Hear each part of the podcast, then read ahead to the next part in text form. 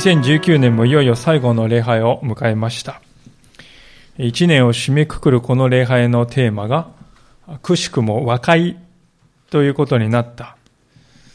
そこに私は主の不思議な導きを感じるわけです。と言いますのはこの今の世ほど和解が必要とされている時代はないのではないかとも思うからです。私たちは周りを見るとあちこちに壊れた関係があります。国と国、人と人、組織と組織。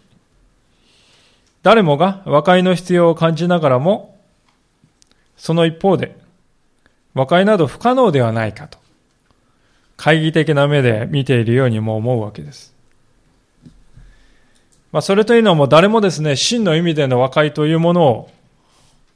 周りで見たことがないからですね。世の中でも和解という言葉はいろいろこう言われるわけですけれども、しかし世の中で言われているところの和解というのはせいぜい、まあ、喧嘩両成敗であって、どちらも何かしらのですね、わだかまりを残したままでいる。両方にわだかまりを残して、同じぐらいわだかまりが残れば、まあ、それで和解なんだと。そういうことがほとんどではないかと思うんです。で私たちはそのようなものを見慣れていますと、一度壊れてしまった関係はもう治らないんだと。多くの人がそのように考えているように思うわけです。でそういう私たちの、そういう目で私たちが今日この聖書の箇所を見ますと、まあ、この世界の現状に疲れている私たちの目からすると、これはもうおよそありえないような光景が光景として映るのではないかと思うんですね。というのは、ここに書かれているのは、敵対していた両者がですよ、前の関係よりももっと良い関係になるというですね、そういう世の中では決して目にすることのない和解がここに書かれているからです。前よりも良くなる和解。なぜそのような和解が実現したのかというと、一言で言いますと、当事者である双方が和解を成し遂げられる神様の宮座というものを受け入れたからだと言えると思います。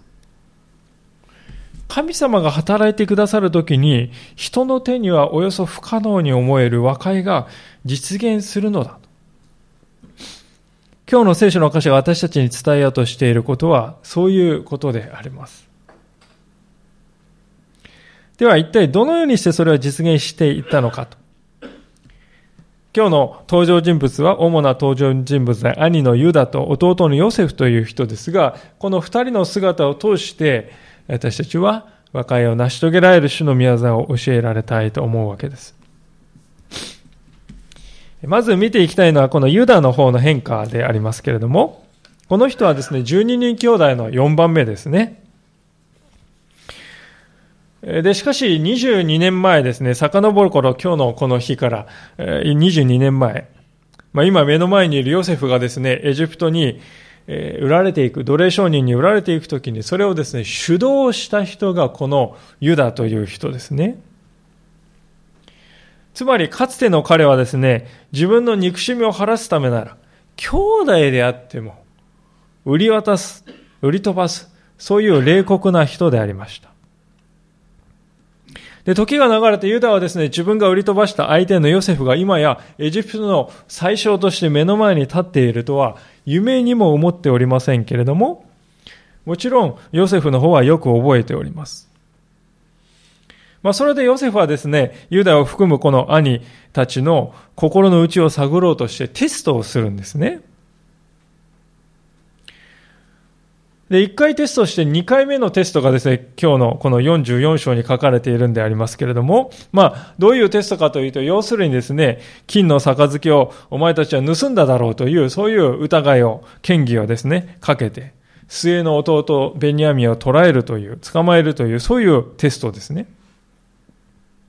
かつてユダという人はですね、ヨセフがですね、えー、私を売り渡さないでくださいって言って泣いてですね、頼んだ。懇願したその弟を見捨てて売り飛ばしたのがこのユダでありますが。また同じ状況なんですね。ベニヤミンがですね、エジプトに捕らえられて奴隷にされてしまうと、そういう状況がもう一度来るんです。でそこでどういう態度を見る、見せるだろうかということを見るのが、このテストの目的でした。で、そこでユダは自ら踏み出して、一歩踏み出してベニヤミンを救おうとしたわけであります。彼は当初ですね、自分たち全員がこの弟のために身代わりになりますなんて言いますけれども。まあ、それだけでも大きな変化でありますけれども、しかし、いや、そんなことをする必要はないんだと。ヨセフに却下された後で、このユダが何と語ったか。それが彼のですね、内、心の内側のですね、本当に大きな巨大な変化を物語るものになりました。今日の18節からのところにその言葉が書いてあるわけであります。まあ、18節から26節までのところはですね、ユダは何を言っているかというと、自分のお父さんにとってこの末息子のベニヤミン、今疑いをかけられているこのベニヤミンという弟がどれだけ大事な存在であって、そしてヨセフがそのベニヤミンをエジプトに連れてこいと言ったことがどれだけ父親に葛藤を与えたかということをですね、えーとつとつとこの正直に伝えるのであります。そして27節からのところでは実際に父親がこんなことを言っておりましたと、その言葉を紹介しながら父親の苦しみに寄り添おうとしているわけでありますが、まあ、そのところはご一緒に読んでみた見てみたいと思うんですけれども、27節ですね。するとあなた様のしもべ、私の父がこう申しました。お前たちもよく知っているように私の妻は二人の子を産んだ。一人私のところから出て行ったきりで、きっと獣に噛み裂かれてしまったのだと私は言った。今に至るまで私は彼を見ていない。お前たちがこの子まで私から奪ってこの子に災いが降りかかるなら、お前たちは白髪頭の私を苦しみながら読みに下らせることになる。私が今あなた様のしもべである私の父のもとへ帰った時、あの子が私たちと一緒にいなかったら、父の命はあの子の命に結ばれていますから、あの子がいないのを見たら父は死んでしまうでしょう。しもべどもは、あなた様のしもべである白髪頭の父を悲しみながら読みに下らせることになります。というのは、このしもべは父に、もしもあの子をお父さんのもとに連れ帰らなかったら私は一生あなたの前に罪あるものとなりますと言って、あの子の保証人となっているからです。いかがでしょうか？ユダのこの言葉からはですね、年老いた父ヤコブに、えー、悲しみを味わってほしくはないのですと。もうありありとそういうですね、思いが感じられるのではないでしょうか。いや、それどころか、何としてもそういうことがないようにと、私は全責任を自分で負って、この子の保証をしているのでありますと、そこまで言っております。これは昔のユダの言動を振り返るときに、驚くべき言葉だと言えると思います。と言いますのは、なぜユダがですね、この弟のヨセフを奴隷商人に売り飛ばすほどに憎んでいたかというと、まさにこの父親がヨセフをエコひいきしていたからですよね。一人だけ長い袖付きの服を着てですね、いい着物を着て、一人だけですね、まあ下から二番目の十二人兄弟のね、えー、弟なのに、ひいきされている。まあそのせいで殺してやりたいと思うほどヨセフを憎んでいた若い頃のユダでした。で、今その父親がですね、同じようにしてベニヤミンを重んじているんですよね。特に重んじているんです。それを見てユダはですね、以前のようにですね、この野郎と思ってですね、こう、ベニヤミンを憎んだかって、そうではない。あるいはまた、また同じことをしているうちの父親と、父親に対して怒ったりしているかというと、そうでもない。むしろ反対にですね、何とかして、父の願いを聞いてあげたいのです。そう考えているわけです。ベニヤミンを失うというのは、それほどに大きい動揺を与えるんだと、ユダは理解していたわけです。かつては、そのような父親のひいきは彼にとって深い痛みでした。皆さん、どの子供がですね、自分は父に、親に愛されていない。私ではない別のあの彼が大切にされているんだななんて感じながら育った子供がね、傷を負わないでいられるでしょうかね。で今回もユダの心はもしかするとうずいたかもしれませんね。昔の傷がこう、チクチクとうずいたかもしれないんだけれども、しかしそれはもうやりきれない怒りとしてですね、ふつふつ湧いてきてはいないんですよ。ああ、父の弱さなんだなと。一歩引いて受け止めることができるようになっているんです。で、それは諦めたというわけじゃないですよ。むしろ、変えられないことは神様に委ねて、相手を受け入れる勇気を彼は持ったということだと思います。変えられないことは神様にお任せして、私は目の前の相手を受け入れる。それは勇気だと思うんですね。私たちは何かですね、相手に気に入らないことがあるとどうしますか？大体はですね、相手を何とかして変えてやろうとするんですよ。で、そういうことをするともちろん相手は激しく抵抗してくるわけですよね。誰がですね、えー、強制的に変えろって言われてですね、いい思いする人はいるかっていないんですよね。で、そこで衝突が起きますね。私たちが胸に手を当ててですね、自分の人生を振り返ってみると、いろいろ人間関係の問題はあったと思いますが、その多くはですね、私たちは相手を変えてやろうとしたところから来ていることに気づかされるのではないかと思うのです。しかし、もっと良い道があるはずではないかと思います。それは、相手を変えようとするのではなくて、自分の方を変えていくということですね。相手の心の扉をですね、押し入れのようにですね、こじ開けて入って、その中を私が強制的に掃除してやるのだと、そのようなことをしてもうまくいかない。そうではなくて、相手が自分から心の扉を開いて、入ってきて、と言い出すのを待つということ。それが愛するということなのだと思います。目視録の3章20節というところを開きますと、有名な言葉でありますけれども、次のような言葉があります。見よ、私は戸の外に立って叩く、叩いている。誰でも私の声を聞いて戸を開けるなら、私はその人のところに入って彼と共に食事をし、彼も私と共に食事をする。そういう言葉です。目視録の3章20節です。見よ私は戸の外に立って叩いている。イエス様でさえも、私たちの心の扉を外から無理やり開けようとはなさらないのです。私たちが内側から開くのを待っておられると。ですから、愛するということは、待つということだと言い換えても良いのではないかと思うんですね。ユダの子孫というのはやがてはイスラエル民族をリードする部族になります。イエス様もユダの子孫としてお生まれになる。で、リードする。リーダーとなるということはどういうことかというと、それは支配する力ではなくて、人の思いを理解する力だ。それが求められるのだと、私はユダの姿を見ていて思わされますね。彼は父親の痛みを理解しました。それを自分の痛みのように受け止めました。そのようなことができるようになっていく、このユダの姿はですね、やがて彼がリーダーとなっていくということを表しているように思えて私にはならないのであります。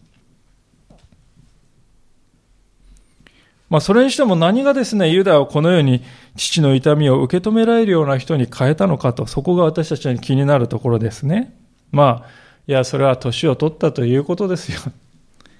まあ、それもあるにはあるかもしれませんね。でも、子供の側からして見てみますとですね、老いていく親を見るということは決してえー、心地よい経験ではないわけです。辛い体験でもあります。少なくともこの嬉しい気持ちはしないですね。ですから、ユダが父親のこのような弱さを受け入れられるようになったのは何か別の理由があるのではないかと思いますが、それは、どういうことかというと、それは、ユダ自身が自分の罪に気づかされてきたからだろうと思うんです。ユダの、自分の、ユダがですね、自分の自身の家庭で起こった悲劇がですね、創世記の38章にわざわざね、挿入の1枚紙を入れたかのようにして、挿入で38章に書いてありますね。ユダは結婚をして家庭を築くのです。ところが、あて後取り息子がですね、長男がですね、結婚後に亡くなり、そしてまた次男がまた再び若くして亡くなりという悲劇、悲劇が立て続けに起こります。そしてその事後処理をめぐってですね、お嫁さんのこのタマルという女性との衝突が起こるんですね。で何年も何年もこの問題をくすぶってい、えー、きますね。で、そういう家庭内の問題を通してユダもですね、自分の中にあるこの罪を認識するようになっていったということでしょう。かつてのユダは、あんな父親ね、エコひいきしているような父親はね、恨まれたって当然なんですよ。あの弟ね、ひいきされてんだから憎まれたって、まあ仕方のない当然だよと。まあそう考えるような人でありました。でも、実は自分にもそのエコひいきしている父親と同じように罪があって、それが私の周りの人を苦しめているようだとそう気づかされていったんですよね。で、その経験がですね、彼の心をこう砕いていったんですね。人間はですね、正義は私にある。そう考えている限り、人の痛みを決して理解することはできません。私は正しいんだと思っている限り、私たちは人の痛みを理解できる人にはなれない。で神様はですね、ある意味ではこの私たちの人生にいろいろなこの問題が起こるときに、私たちの中からこの自分は正しいというこの偽りの自信をですね、取り除くために、私たちの人生に様々な問題が起こることをあえてお許しになっているのではないかと感じますね。ユダの姿を見るときに。なぜユダの家庭の問題がですね、わざわざ書いてあるのかと。聖書は気づいてほしいからですよね、私たちに。で、しかし、そのことにうすうす気づいていってもですね、私たちは無意識のうちにどうですか？この話を見てですね、自分をヨセフの立場に置いて読んでしまうんじゃないでしょうかね。つまりどういうことかというと、自分は被害者であって、加害加害者はね、あちらなんですよと。そういう思いが入ってきてね、なんかこう読んでいるときに、あ、あの、これはあの人のことだなんで、実際の人の映像を思い浮かべてですね、読んでいるんですよ、この箇所。し皆さん、どうでしょうか？ユダも、かつてはそう考えてきたんじゃないでしょうかね。私はあの父親の被害者だ、犠牲者だよ。そう考えてたんでしょう。で、そのような自己正当化が、ヨセフをエジプトに売るという悲劇になって現れたのではなかったかと思うんです。神様はそのような恐るべき自己正当化から私たちを救おうとしておられる。ユダにはその自覚が芽生えていたわけです。ですからですね、彼はヨセフの前に引き出された時に弁解はしないですよね。いや、しようと思えばいくらでもできたと思うんですよ。なぜならね、今回かけられている金の杯を盗んだだろうというこの疑いはですね、まあ全く身に覚えもないことですからね。ですから、これは不当逮捕逮捕ですよ。おかしいんですよ。なんていうことをですね、主張することもできたと思いますよ。ユダが、私は正しいんだ。私は正義、正義は私の側にあるんだってね、自信を持っていたらですね、ヨセフに対してこう言ったんじゃないですか。おかしいです、これは。って言ったんじゃないですか。で私たちも同じようなことをよくしているんではないかと思いますね。しかしユダはですね、たとえ今回のことは身に覚えがなかったとしても、だからといってそれで私が主の前に無罪なわけではない。今回起こっているこのこともまた意味があって起こったことだ。だから私は今自分にできる最善のものを主にお返ししていくべきなんだと。そういうふうに考えたんだということですね。彼のそのような思いがついに溢れ出た言葉こそ33節から34節の言葉でありました。ですからどうか今、このしもべをあの子の代わりにあなた様の奴隷としてとどめ、あの子を兄弟たちと一緒に帰らせてください。あの子が一緒でなくてどうして私は父のところへ帰れるでしょう。父に起こる災いを見たくありません。どうか今このしもべをあの子の代わりにあなた様の奴隷として留めてください。練れに練って戦略を考えて出た言葉ではないわけです。とっさに出た言葉ですね。だから私はこれはですね、真実な言葉だと思うんです。本来ユダは長男じゃないんですよ。ですからこの兄弟の責任を負う理由なんて、義務なんてないんです。しかし彼はですね、父親を悲しみのどん底に追い落としてしまわないで、しかも同時に家族のために食料を得て帰る。この難しいことを成し遂げるには、私がこの子の奴隷となることが最善である。あこの子の代わりになることが最善であるとこう考えたんですね。これは、ユダがですね、自分自身のことよりも父や他の兄弟たちの思いを優先できるような人に成長している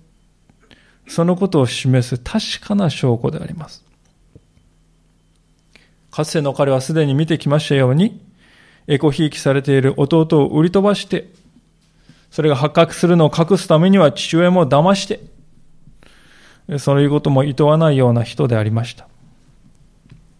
しかし今や、同じようにひいきされている弟ベニヤミンなんだけれども、そしてその弟の帰りを待ちわびている父親なんだけども、その父親の愛ゆえに、自分自身を奴隷として売り渡す。そのようなことをも厭わない人に変えられてるんですよ。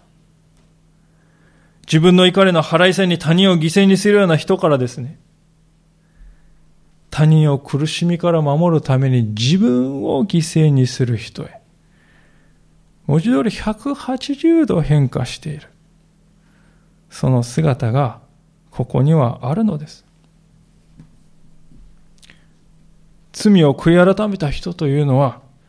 このような人のことを言うのではないでしょうか。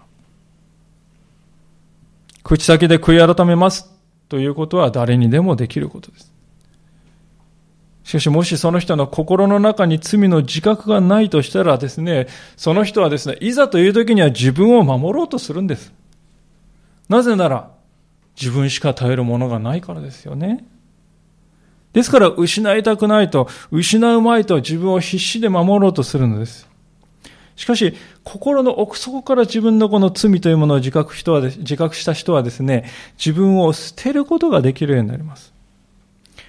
もう自分を守る必要なんてないからですよね。自分のうちには守るべきものなんて一つもない。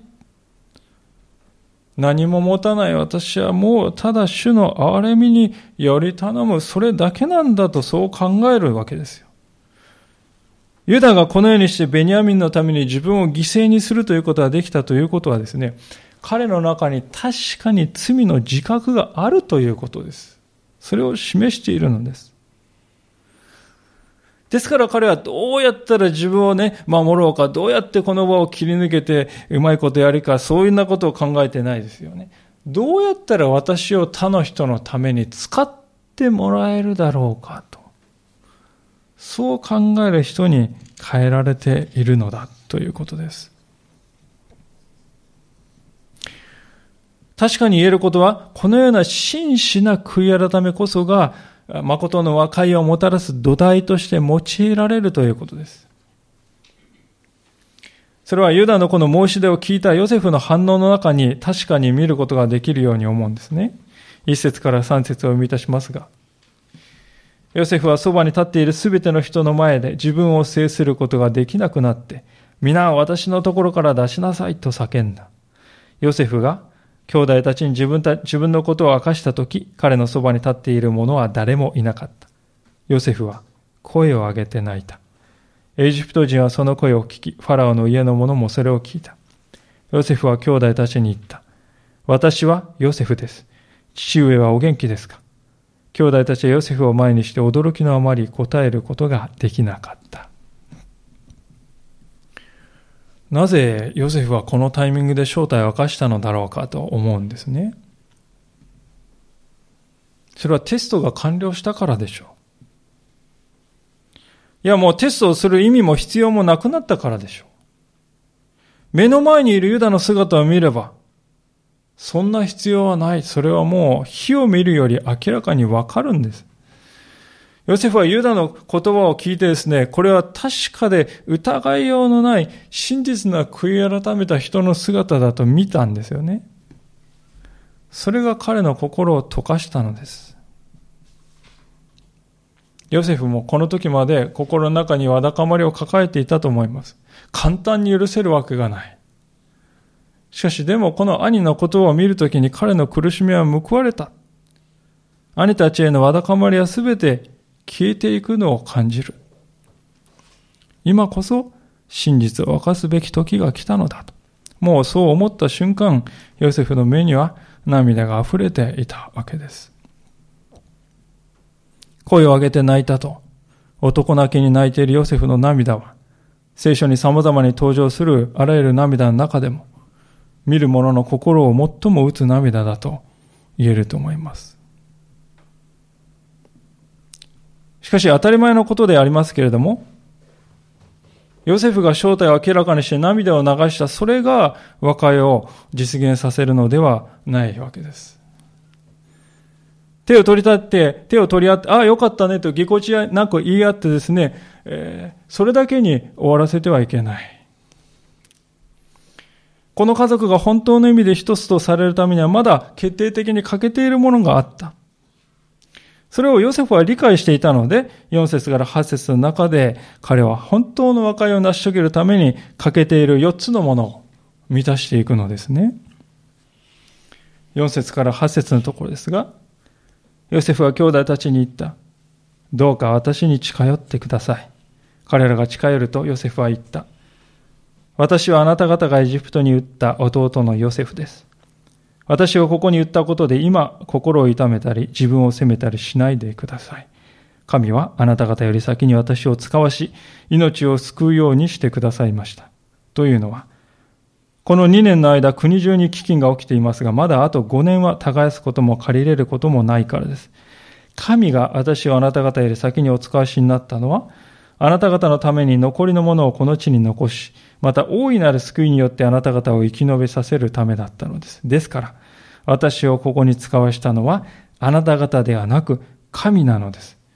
神は私をファラオには父とし、その前科には主人とし、またエジプト全土の統治者とされました。ヨセフは和解のために必要な4つのことを語っているわけですけれども、まず第一のものを見たいのですが、それは4節にありますけれども、どうか私に近寄ってくださいと言っている、その言葉です。物理的に近づくということですね。部屋の端からですね、片方の端に向かって大声でですね、えー、語り合うような関係とは皆さんこれは他人ですよ。これまでヨセフと兄弟たちの距離感っていうのはまさにそうだったのではないでしょうか。ヨセフは金の椅子に座ってですね、高いところに座っているのです。兄弟たちはといえばですねえ、地面に土下座して頭をこすりつけているのです。決して対等ではないです。ヨセフは上から語っておりまして、兄弟たちはひたすら下から下からですね、ヨセフを見上げておりました。この関係をヨセフはまず打ち壊したということです。ヨセフは自分のところに兄弟たちを招きました。近寄って私のところに来てください。それは、あなたと私は対等ですというメッセージですね。この最初のプロセスはですね、本当に見落としがちですが非常に重要だと思うんです。上からですね、ものを語っている限り、それは上下の関係に過ぎない。和解にはならないんですね。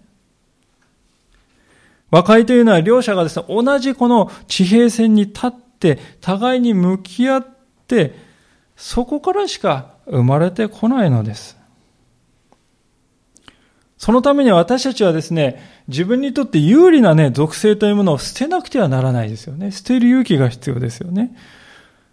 私は親なんだぞとかね。私はこの家の家長である夫なんだとか。いや、私が稼いでんだぞとか。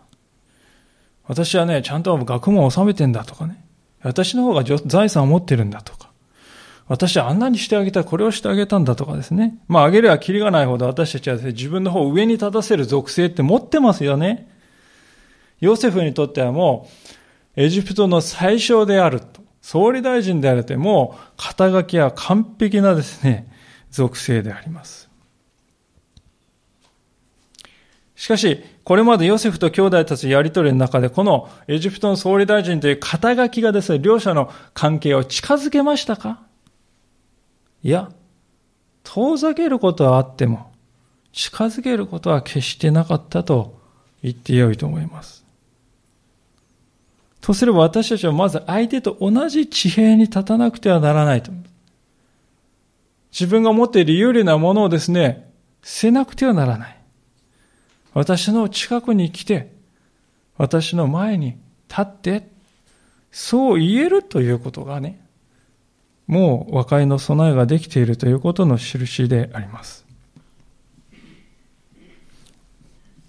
では、第二のステップは何でしょうか？それは4節の後半にありますけれども、ヨセフは兄たちに向かって、私はあなた方がエジプトに売った弟のヨセフですと言います。これ皆さん、え、お兄さんたちにとってちょっと耳に痛い言葉かもしれませんよね。でもね、罪は罪として事実を認めて相手にしっかり伝えることは必要ですね。うやむやにしないで起こったことはね、ありのままに知ってもらうんですよ。言い換えればですね、罪は罪として扱われなくてはいけないということです。なんかそ、そんなことですか？それは当たり前じゃないですかって思うかもしれませんけどね。案外これは難しいことですよ。なぜかというと私たちはですね、どうですか？自分の被害っていうのはことさら大きく言いますよね。しかし相手の被害はね、そんな些細なことでって小さくするんです。そのように語る傾向があります。ヨセフはですね、そういうことしてるでしょうか？いや、一切していないですよね。あなた方のせいでですね、私はこんな目に遭いましたけどね、今どうですか？逆転ですね。とか言ってですね。そんな皮肉はですね、彼の唇には居場所がないですよ。彼はですね、事実を割引もしない。しかし割増もしない。自分の側の理屈がですね、並び立てることもしない。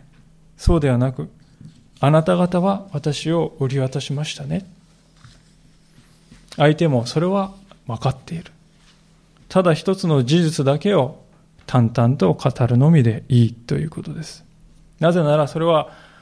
相手の悔い改めより確かなものとするためにしているんであって、相手を責めるために攻撃するためにしているのではないからですよね。その証拠に続くこの第三のステップでヨセフは何をしているかというと、慰めを語っているのですね。五節にありますように。私をここに言ったことで今、心を痛めたり自分を責めたりしないでください。ヨセフはですね、私がこのように言うことで相手が財政機関を感じたり、心の痛みを感じたり、本当にこう傷を感じる、うずくっていうことをよく分かってますね。だからそれで自分を責めたりしないでと言うんですよ。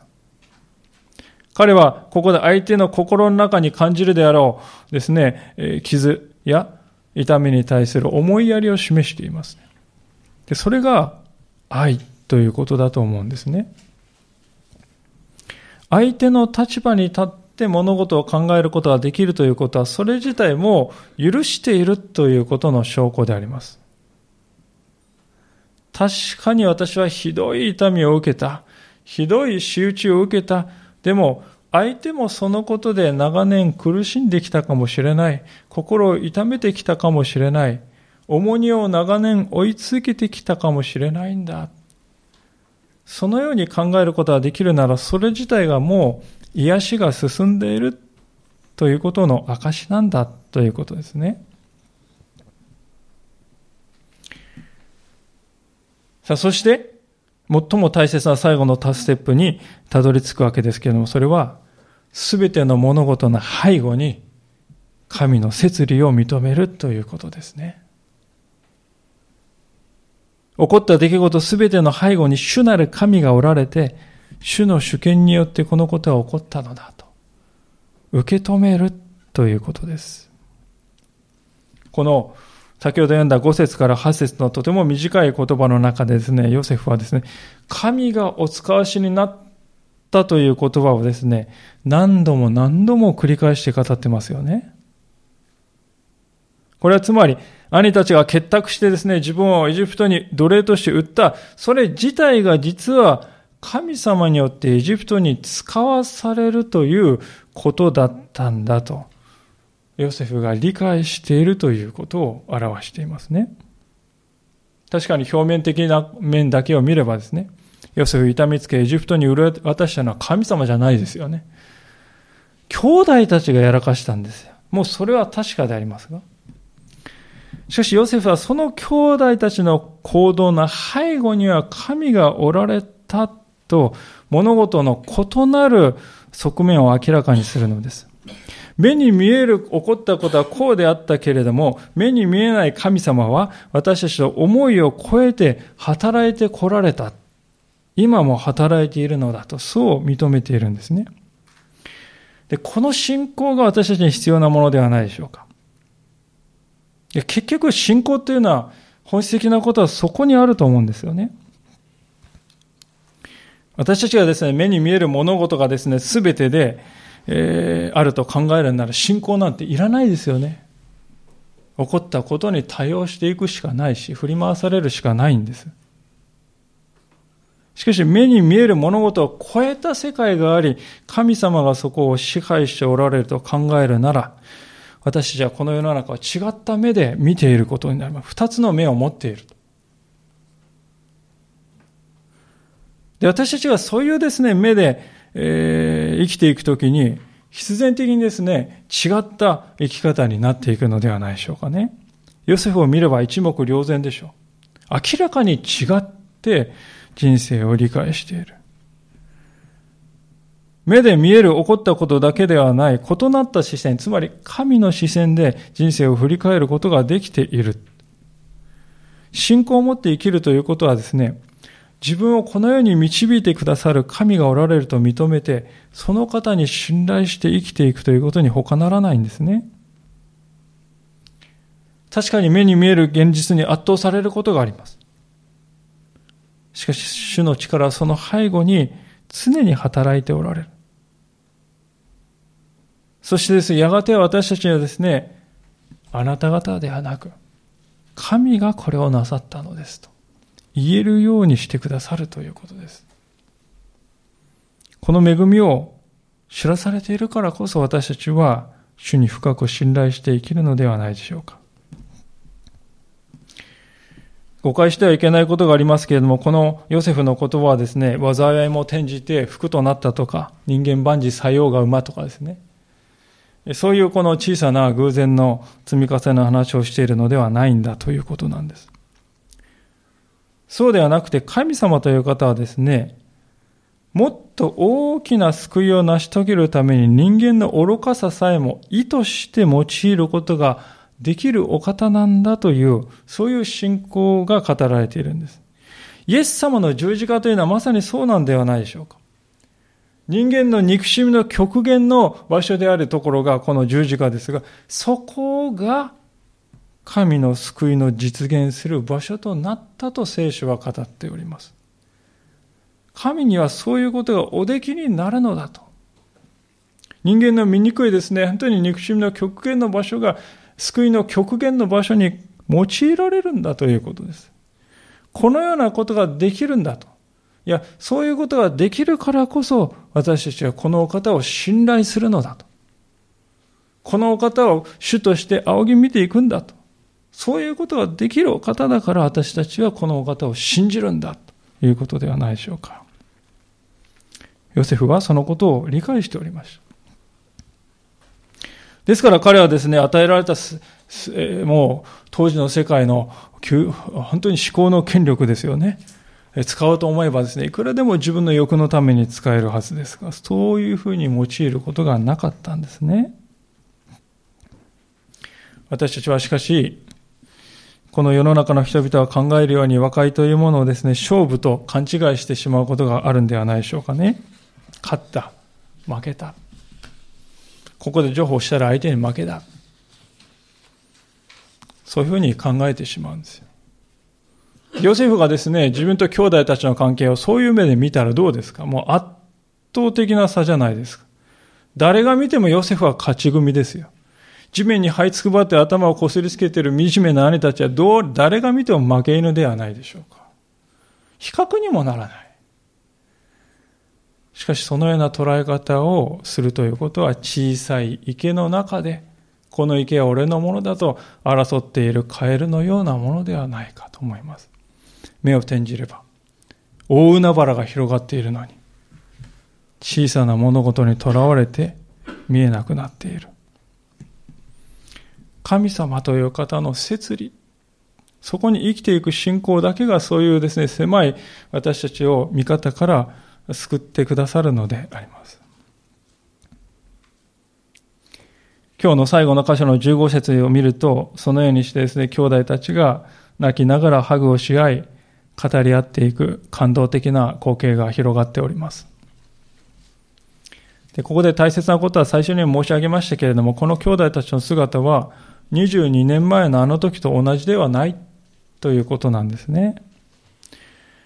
皆さん、主にあって和解するということは単に元の状態に戻ったという、復元したという、それではないということですよ。ヨセフが17歳の時こんなことできたでしょうか？なかったんです。彼が17歳の時には全くなかった兄弟の真実の交わりがここに生まれたんです。新しく生まれたんです。ですから、主にある和解というものは元の状態に戻るではなくて、関係が全く新しい次元に引き上げられるということです。ですから、この和解には力があるんですよね。私たちはしばしばですね、いろいろ大変な物事が起こりますとですね、昔は良かったのにとこう感じますよ。